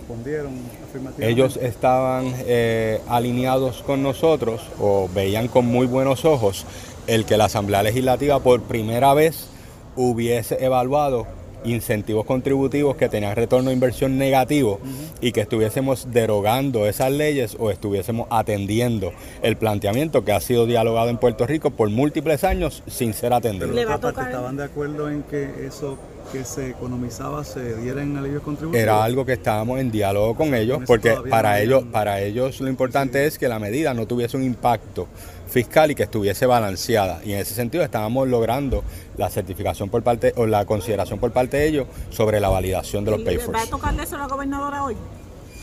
Yo no sé cuáles sean los, la que cita la reunión en la gobernadora, así que yo tendré la deferencia con la gobernadora de escuchar los planteamientos que ella tenga a bien hacerle a los miembros de la Asamblea Legislativa.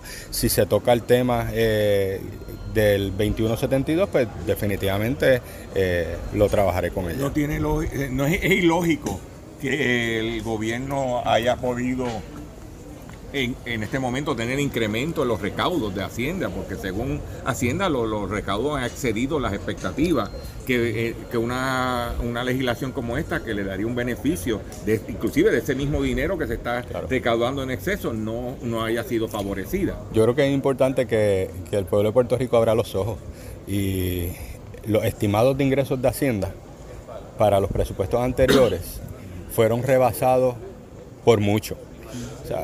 La Junta de Supervisión Fiscal tuvo que revisar los estimados de ingresos del gobierno de Puerto Rico en múltiples ocasiones en relación a los presupuestos anteriores. El presupuesto del, del año fiscal 2018-2019 se revisó por casi 1.7 billones de dólares por encima de lo que fue el estimado original y los de este año van en el mismo camino. Eh, y la pregunta sería, ¿a quién nosotros queremos de cierta manera eh, pasar o transferir esos ingresos adicionales que ha tenido el gobierno de Puerto Rico. Queremos aliviar la carga al pueblo que trabaja, que se faja, que todos los días sale a producir para Puerto Rico o no queremos hacerlo. La gobernadora ha sido elocuente al vetar la medida, estando en contra de eh, ese pueblo que trabaja. ¿Le dio la espalda a esos sectores? Yo entiendo que le dio la espalda a más de 875 mil eh, puertorriqueños, la gente que trabaja por cuenta propia, a los adultos mayores, a las personas asalariadas que pagan contribuciones, a los pequeños y medianos comercios. Definitivamente la acción de la gobernadora lo que hace es darle la espalda a ese grupo de Eso fue lo que dijo el representante Tony Soto sobre lo que tiene que ver con el veto de la gobernadora, pero también tuvo la oportunidad de hablar sobre qué tipo de medidas se tomarían para evitar que la economía colapse con esto de los temblores. Y esto fue lo que dijo en entrevista con Gilberto Abreu, Dr. Chopper. Ahora en esta situación que hay una región que tiene unos problemas, unas pérdidas, este, ¿no se ha contemplado eh, a través de la comisión que usted preside de darle algún tipo de moratoria a esos comercios para que no tengan que eh, pagar unas contribuciones?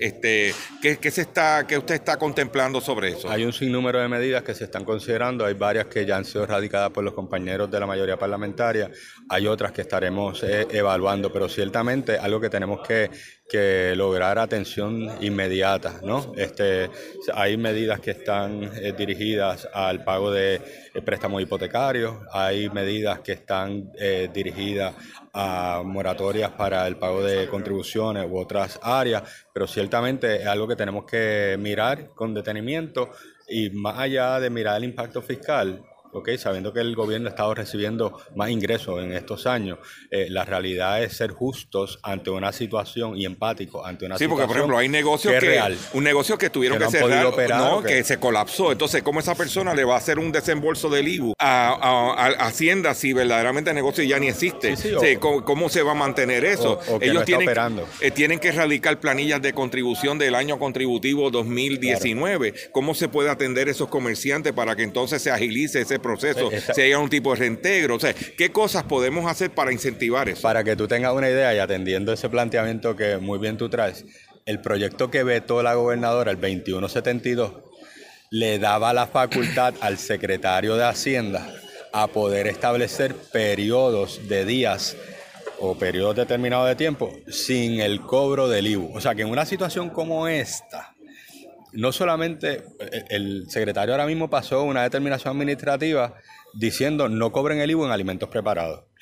Pero con este proyecto, el secretario hubiese tenido la facultad de decir todos los negocios que estén en estos municipios no van a tener que llenar o cobrar el IBU o quedarán exentos. Esa facultad se le daba precisamente Con la ley en que- el proyecto esto- 2172 que fue vetado por la Y, gobernadora. y- y por último, este representante, eh, nosotros preguntamos a- a- en la conferencia de prensa que anterior que pudimos asistir si sabían un censo de los negocios que estaban operando o no.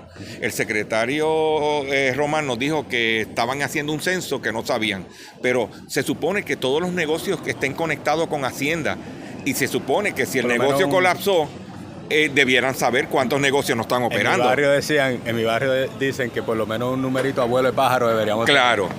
Numerito que a esta hora de la tarde todavía no lo tenemos, pero vamos a ver si se dice qué, va, qué está ocurriendo en cuanto a los negocios allá en el suroeste de Puerto Rico. Era Tony Soto en entrevista con Gilberto Velo, Doctor Chopper. Más de esta reunión en el transcurso del noticiero. Mientras, hagamos lo siguiente. La red le Vamos a una pausa y regresamos con más en esta edición de hoy, jueves del noticiero estelar de la red informativa.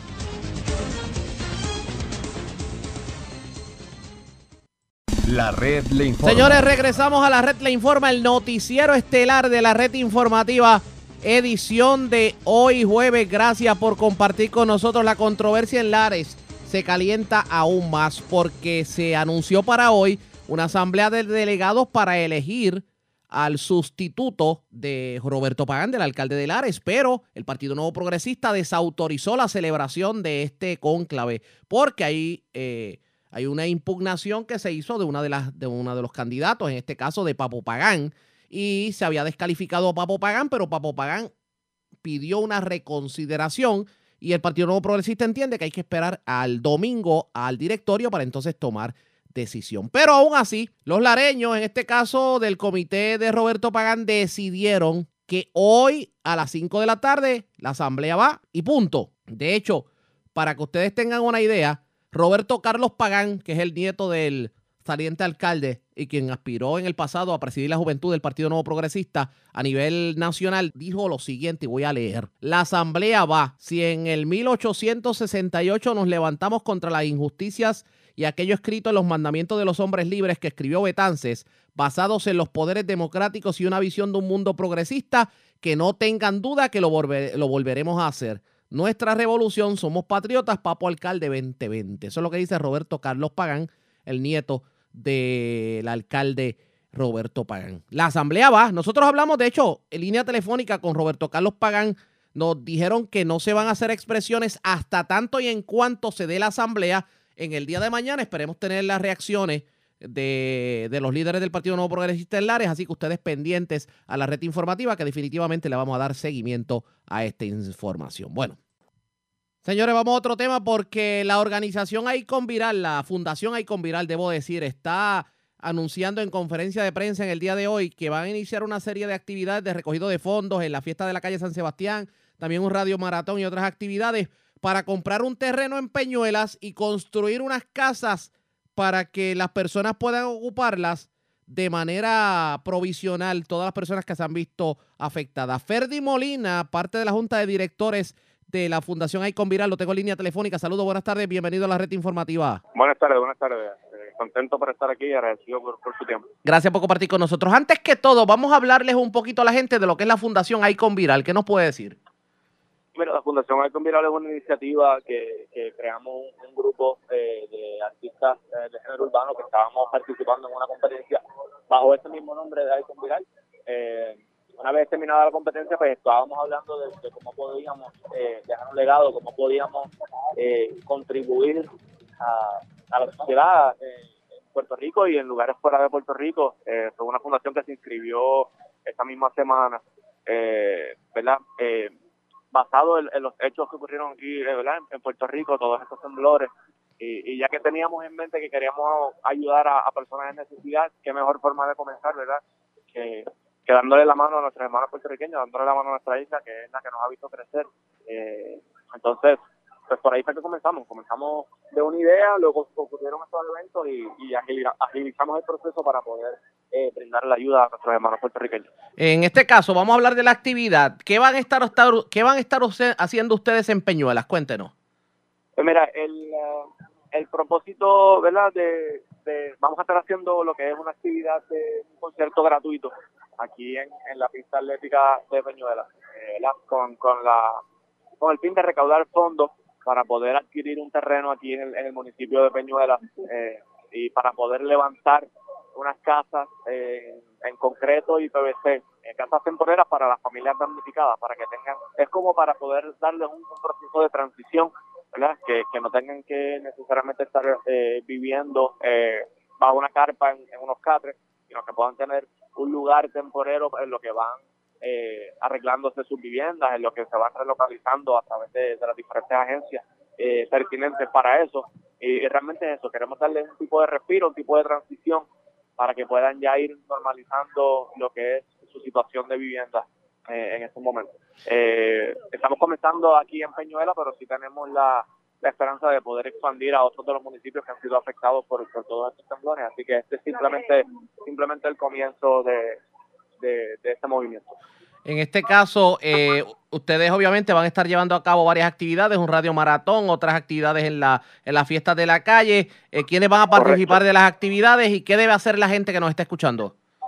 Mira, todos los que los que están escuchando, eh, le vamos a agradecer. El sábado y domingo, el 18 y 19 eh, de enero, vamos a estar en el área de Bahía Urbana, eh, aprovechando, ¿verdad?, eh, las fiestas de la calle para que para que puedan ir a llevar su donación, puedan ir a llevar eh, cualquier suministro, cualquier artículo de primera necesidad, dinero, cualquier cantidad de afectada, eh, con el fin de que podamos llevar a cabo ¿verdad? esta iniciativa de poder adquirir este terreno y poder levantar estas casas para, para estas familias que lo necesitan tanto. Vamos a estar, claro, eh, va a haber música, vamos a estar nosotros mismos presentándonos en tarima, eh, con fin de eso, de, de poder eh, recaudar estos fondos, recaudar todas esas ayudas, igual con el concierto gratuito que se va a estar dando a cabo eh, el 1 de febrero. De igual manera, el 30 de enero vamos a estar haciendo un radio, radio maratón en diferentes emisoras AM y FM de la isla para, para eso mismo, para poder recaudar esos fondos que se necesitan para poder llevar a cabo la iniciativa.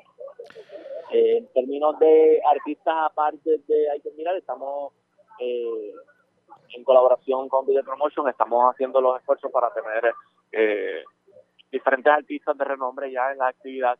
Y de igual manera hacemos una invitación a cualquier artista que, que le llegue esta información de que si se quiere unir, quiere participar del evento, bienvenido es. Todo, todo el que pueda aportar de cualquier manera, bienvenido para estas actividades. Vamos a estar muy pendientes. Gracias por haber compartido con nosotros. Buenas tardes. Claro que sí, gracias a ustedes por su tiempo. Ya ustedes escucharon a Ferdi Molina, pero yo también tengo línea telefónica que es parte de esta organización, al exalcalde de Cataño, José Rosario. Saludos, buenas tardes, bienvenido a la red informativa. Muy buenas tardes. Y gracias por compa-. Gracias por compartir con nosotros. Eh, oiga, el, el verlo involucrado en este tipo de, de actividades eh, y lo que tiene que ver con la ayuda a las personas de lo, de lo, del, nor- del suroeste de Puerto Rico y esta iniciativa de, de Icon Viral, eh, cuéntenos sobre eso, porque eh, casi, siempre lo vemos en, otras en otras facetas de la vida y pues ahora como que lo vemos en esto. Cuéntenos. Bueno, eh, si buscamos la historia, eh, este servidor estuvo involucrado en la coordinación de lo que fue la situación de Capeco. Eh, al yo haberla pasado en el municipio, me identifico con lo que está pasando en Puerto Rico. Por eso es que nos hemos involucrado en este proyecto y hemos visto la necesidad que existe en Peñuela ahora mismo, que sabemos que es en el todo sur, pero hay que iniciar el- los proyectos por un por una por un área. No, Y definitivo. por eso se ha escogido el pueblo de Peñuela para poder dar inicio. Y entonces, pues la coordinación, estamos involucrados para que este proyecto de poder ayudar a las personas que están eh, pasando por esta situación, nosotros eh, poner nuestro esfuerzo en combinación con el- los grupos de jóvenes que nos llamaron para que con la experiencia que nosotros teníamos, que este proyecto se pudiera dar de una vez y por todas. Así que Fíjese, me trae, perdone que le interrumpa, pero me trae algo muy interesante. Su experiencia de haber participado de una situación de emergencia tan fuerte como fue la explosión en Capeco, que obviamente provocó en la residencia algo similar que lo que están provocando los temblores en el suroeste. Eh, ¿Cómo usted compara las situaciones? Cuénteme. Bueno, eh, es bastante similar porque aquí en este tú percibes la situación emocional es la más que ha afectado a las personas que están en, estos centros Eh, y es importante poder orientar a las personas que mientras más eh, conglomerados pudieran estar eh, las personas, porque el problema es que al tener tantos centros dispersados, la ayuda es más difícil la coordinación. Por eso es que se hacen unos centros para que las personas puedan ir a adquirir sus alimentos, puedan este, ba- eh, tener aseo. Cuando a mí me tocó, este servidor lo que hice fue dividir el Coliseo con Beitía en diferentes áreas, una para los niños, eh, otra que teníamos encamados, otra que teníamos eh, personas que estaban delicadas de salud. Buscamos nuestros doctores del CDT, había un eh, doctores 24/7 en, ese en ese centro que habíamos abierto. Lo que hicimos fue desalojar la comunidad Puente Blanco, que nosotros, este servidor se encargó de cerrar residencia por residencia. Y cuando la emergencia prácticamente dejó de ser un peligro tan violento como fue, pues entonces nosotros entramos, entrábamos con las personas y íbamos identificando los lugares seguros. A pesar de que en la situación también nos habíamos llevado las mascotas, pues nosotros fuimos devolviendo a las personas que nosotros ya entendíamos que estaban seguras, iban poco a poco íbamos en ese en ese de- transición entre lo que era el Coliseo Come Beitía a la propiedad, íbamos haciendo la transición. Y esta es la transición que queremos nosotros traer a Peñuela. O sea, de que una persona que pueda salir del centro, que pueda ir a eh, una a este tipo de residencia temporera en lo que se puede eh, resolver su situación. En este caso, eh, me imagino que el involucrarse en esta situación lo transporta precisamente allá al 2010, cuando la, al 2009, debo decir, cuando la explosión de Capeco, ¿cierto? Así mismo, eh, eh, está en la, la, la memoria viva cuando las personas usualmente con la explosión, o sea, que lo que pasó en la explosión, pues salieron corriendo. Eh, pero gracias a Dios, pues ya eso nos sirvió a nosotros como experiencia para ver cómo podíamos ayudar a otras personas. Y aquí estamos poniendo nuestro grano de arena, nuestro conocimiento, nuestro empeño, nuestro corazón, para que nuestra gente del sur pueda tener una transformación. En, para orientar un poquito al pueblo, ¿cómo se va a dar esta iniciativa allá en Peñuelas? Cuéntenos. Bueno, eh, esto es un, un- un grupo de jóvenes de Icon Viral, el cual eh, tienen, eh, crean, es- es- e- ellos inician este pensamiento de que querían adquirir un terreno para poder tener unas casas temporeras y me dijeron, pues como usted ha tenido esa experiencia con lo que pasó en Capeco, pues que hiciéramos que se involucre. He visto estos muchachos con mucha energía, eh, mucho entusiasmo, queremos, ahí está el 10, o sea, tú ves un grupo de personas que están involucrados, que son muy serias. Eh, y pues lo que este servidor está aquí, ver, ver cómo la cadena puede correr más rápido, porque tengo la experiencia también del municipio. Así que es, es toda esta alternativa sería consono para que este proyecto se pueda dar lo más rápido posible. Quiere, por lo menos, eh, confía en que el pueblo se pueda involucrar, obviamente, lograr las donaciones y que puedan ustedes de alguna manera aliviar un poco la carga de estas familias que tienen que estar literalmente durmiendo en casetas de campaña y en lugares en donde para muchos de nosotros es difícil. Definitivamente, Arriaga. El pueblo de Puerto Rico es demasiado de generoso y te lo puedo decir yo que lo viví. Cuando yo tuve situación de lo de Capeco, cómo la gente se desbordaba en ayuda. Y eso es lo mismo que estamos viendo en el sur. No importa el día que tú vengas al sur, siempre tú vas a ver personas y grupos, vagones, y, es el deseo de que nuestra gente se levante, que nuestra gente pueda sentir el apoyo de las personas de diferentes partes de la isla. Incluso tengo eh, llamadas de personas que han llegado de los Estados Unidos para ver cómo pueden contribuir y lo que este servidor le ha exhortado que puedan ser, tratar de hacer la ayuda entre los catres, entre las sábanas, porque ya se va eh, eh, buscando la forma de organizar los, ca- los campamentos. Esto, esto va a seguir aumentando la, la, la cantidad de personas diariamente, porque mientras demos continuidad a estos movimientos telúricos, vamos a seguir teniendo personas que se le van a estar afectando las casas o por el sistema eh, emocional o que no se sientan seguros en su residencia, van a llegar a estos centros. Bueno, pues gracias por haber compartido con nosotros. Buenas tardes y obviamente eh, enhorabuena de que este tipo de iniciativas se den y sobre todo organizada por los jóvenes y que ustedes se puedan involucrar y que tengan el éxito que definitivamente necesitan. Buenas tardes. Buenas tardes. El ex alcalde de Cataño, José Rosario, de hecho esta actividad fue avalada también por el alcalde de Peñuelas, Gregory González Ouchet. Vamos a ver qué ocurre y si logran los fondos para poder comprar estos terrenos y construir estas casas para los damnificados. La red le informa. la pausa, regresamos a la parte final del noticiero estelar de la red informativa.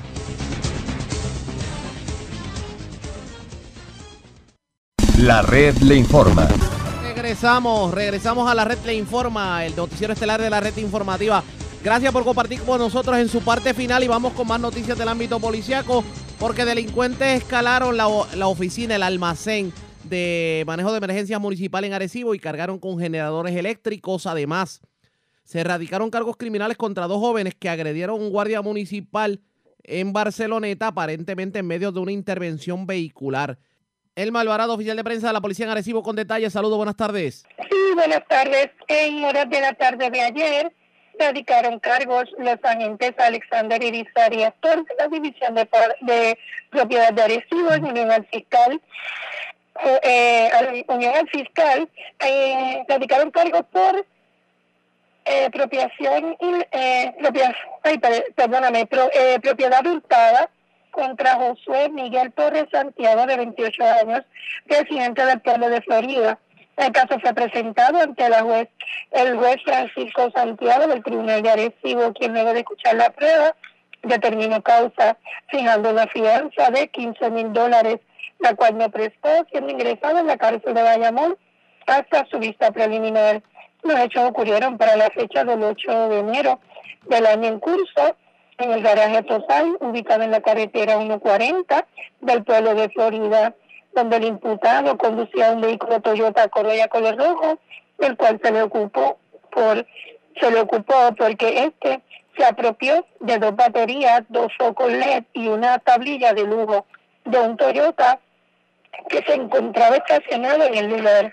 También tenemos que le radicaron cargos a una pareja por, por apropiación, eh, apropiación ilegal, perdóname, por agresión agravada contra Byron Llaneras Rodríguez, de 21 años, residente del pueblo de Barceloneta. En adición, al teniente Luis O. Andino Cruz, del distrito de Barceloneta, en unión al fiscal Chico, radicaron cargos por agresión agravada contra Steven Llanera Rodríguez, de 23 años, Kira- Kiralis Cancel Morales, de 25, ambos residentes del pueblo de Barceloneta. Estos casos fueron presentados ante el juez Rafael Lugo del Tribunal de Arecibo, quien luego de escuchar la prueba determinó causa, fijando una fianza de 20 mil dólares a Steven y 10 mil dólares a Kira, Kiralis, la cual prestaron a través de OSAD, quedando en libertad hasta su vista preliminar del 30 de enero. Esto para la fecha del 1 de enero del año en curso, en una intervención por violación a la ley 22 de tránsito en la avenida Plazuela frente a la urbanización nueva del pueblo de Barceloneta. Eh, intervinieron con el joven Byron Llaneras Rodríguez, hermano de Steven Llaneras, quien agredió al teniente coronel José Rosario Polanco, al agente William Rivera Rosado del distrito de Barceloneta y Kiralis Cancel agredió a la mujer policía de municipal eh, que se encontraba prestando cooperación. También tenemos que se, un escalamiento fue reportado en horas de la tarde de ayer en el almacén de comunicaciones de manejo de emergencias del municipio de Arecibo. Según informó el creyente Eliud Pérez, que alguien forzó el candado de la puerta y utilizando una llave de la cerradura abrieron la misma, logrando acceso al almacén donde se apropiaron de tres generadores eléctricos marca iPower, inverter color rojo y negro. Esta propiedad fue valorada en 1.800 dólares. Investigó preliminarmente el agente Elvin Avilés del distrito de, del precinto de Arecibo y los agentes de la división de propiedad del área de Arecibo continuarán con la investigación. Eso es todo lo que tenemos por el momento. Que tengan todos buenas tardes. Era el malvarado oficial de prensa de la policía en Arecibo. Señores, antes de enganchar los guantes, vamos a la voz de América. Es Belén Mora quien nos trae detalles sobre lo más importante acontecido en el ámbito nacional e internacional. Senado de Estados Unidos se prepara para recibir los cargos de juicio político a Trump. Nuevo bloqueo a Guaidó. Por segunda vez no pudo sesionar en el Palacio Legislativo. En Honduras, nueva caravana de migrantes se desplaza hacia Estados Unidos. Y en entretenimiento, iniciativa busca impulsar el talento hispano en Hollywood. La Cámara de Representantes transfirió al Senado los dos cargos con los que los demócratas buscan destituir al presidente Donald Trump. El mandatario es acusado de abuso de poder y obstrucción al Congreso. Nuestro reportero Jorge Agobián se encuentra en el Congreso. Jorge, ¿cuál es el procedimiento ahora? ¿Cuándo estaría votando el Senado?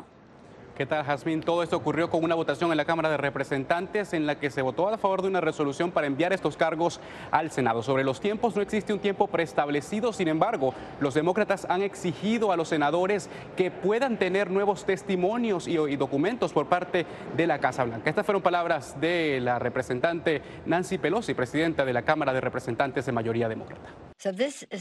Así que este es un asunto muy serio y lo tomamos en serio, de una manera muy solemne. Se trata de la Constitución, se trata de la República, si podemos mantenerla. Y no deberían ser frívolos con la Constitución de Estados Unidos, aunque el presidente sí lo es. El presidente no está por encima de la ley.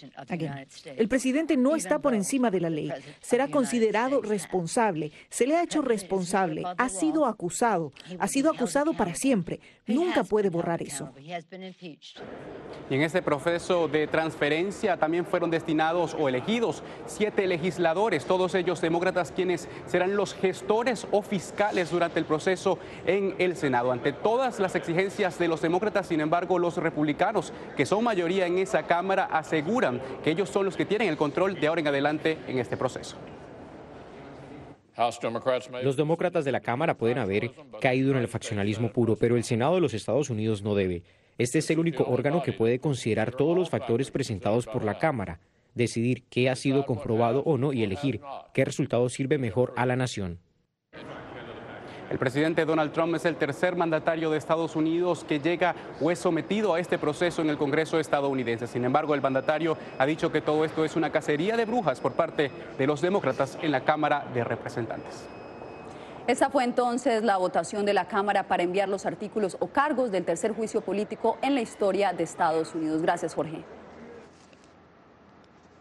Mientras tanto, en la Casa Blanca las reacciones a la votación en la Cámara de Representantes no se hicieron esperar. El presidente Donald Trump, a través de su cuenta en Twitter, desestimó el procedimiento impulsado por los demócratas. Vamos en este momento en vivo con Bricio Segovia. Bricio, ¿cómo fue recibido el avance del juicio político al presidente? Hola, Jasmine. Pues ya lo decías, el presidente Donald Trump ha tildado de farsa una vez más este proceso. Desde aquí, la portavoz de la Casa Blanca, Stephanie Grisham, ha acusado a la presidenta de la Cámara de Representantes, a la demócrata Nancy Pelosi, de mentir. Dice que lo que primero presentó como una cuestión de urgencia nacional para la seguridad nacional del país, más tarde pues se desmintió ella sola, manteniendo durante un mes estos cargos que ha presentado en esta jornada. Pero también en esta jornada se ha firmado un acuerdo importante aquí en la Casa Blanca. Después de dos años y medio de pugnas arancelarias, Estados Unidos y China entierran el hacha de guerra, al menos temporalmente. En la misma Casa Blanca, el presidente Donald Trump y el viceprimer ministro chino Liu He firmaron la primera fase del documento. Este es un acuerdo increíble para Estados Unidos y, en definitiva, es un gran acuerdo para ambos países y va a llevar incluso a una paz más estable en el mundo. Liu leyó una carta del presidente chino Xi Jinping. Es beneficioso para China, es beneficioso para Estados Unidos, es beneficioso para el mundo entero. Pero ¿en qué consiste esta primera fase del esperado acuerdo? Tiene cláusulas sobre robo de propiedad intelectual, transferencia forzada de tecnología, tiene una cláusula sobre manipulación de divisas y también incluye la compra adicional por valor de 200 mil millones de dólares. La gran cuestión ahora es cuántas fases tendrá el acuerdo. Sería bueno acabar con el resto en una segunda fase. De momento, Washington canceló la implementación de nuevos aranceles, pero mantendrá los que están vigentes. El presidente asegura que son esenciales para poder negociar la parte final del acuerdo. Según Navarro, esta exigirá que China acabe con la competencia desleal, el robo informático y que deje de exportar fentanilo, un opioide que asegura mata a 50.000 estadounidenses al año. Trump, por su parte, asegura que la segunda fase del acuerdo comienza de inmediato. La gran incógnita es cuánto se prolongará y si finalmente China cederá a las peticiones estadounidenses. Entre tanto, entonces, Estados Unidos está a la espera de que el Pleno del Senado vote por la condena o absolución de los cargos de los que se le acusa al presidente Donald Trump. El informe publicado por el Foro Económico Mundial devela los mayores riesgos para la economía durante el 2020. El reporte se publicó previo a la quincuagésima reunión que tendrá lugar en Davos, Suiza. Laura Sepúlveda nos tiene los detalles cambio climático, seguridad en el ciberespacio, frustración entre ciudadanos de todo el mundo por situaciones políticas y económicas, y la infraestructura en la relación de algunas naciones se han convertido en algunos de los grandes retos para el crecimiento económico mundial durante 2020. Por primera vez en 15 años en nuestro informe de riesgos, cuando observamos las perspectivas a 10 años, el cambio climático y los riesgos ambientales son 5 sobre 5 cuando se trata de probabilidad en el informe. Asuntos como la emisión de gases debe ser controlada, asegura el Foro Económico Mundial. Sanciones a empresas podrían ser una de las formas en las que se generaría impacto en las economías. Sabemos que las emisiones globales de gases de efecto invernadero han aumentado aproximadamente 1,5 por año durante la última década. Lo que necesitamos para la última década es reducirlas un 5% por año. La seguridad en Internet ha sido también asunto de gran preocupación, un tema que recientemente ha sonado con frecuencia por las tensiones entre Estados Unidos e Irán. Los ataques cibernéticos a la infraestructura crítica son de alto riesgo. Hemos estado hablando durante un tiempo y nuestro centro cibernético en Ginebra recientemente publicó un informe en el que analizan el número de ataques cibernéticos y las tendencias obvias están aumentando. Una de las piezas de infraestructura crítica a la que el foro hace referencia es a los datos poseídos por prestadores de salud, en donde brechas existentes han expuesto la información de los usuarios. Laura Sepúlveda, Voz de América, Nueva York. La red le informa. Enganchamos los guantes, regresamos mañana viernes a la hora acostumbrada cuando nuevamente a través de Cumbre, de Éxitos 1530, del 1480, de X61, de Radio Grito, de Red 93 y de Top 98 les vamos a llevar a ustedes el resumen de noticias más completo de la radio. Hasta entonces, que la pasen bien.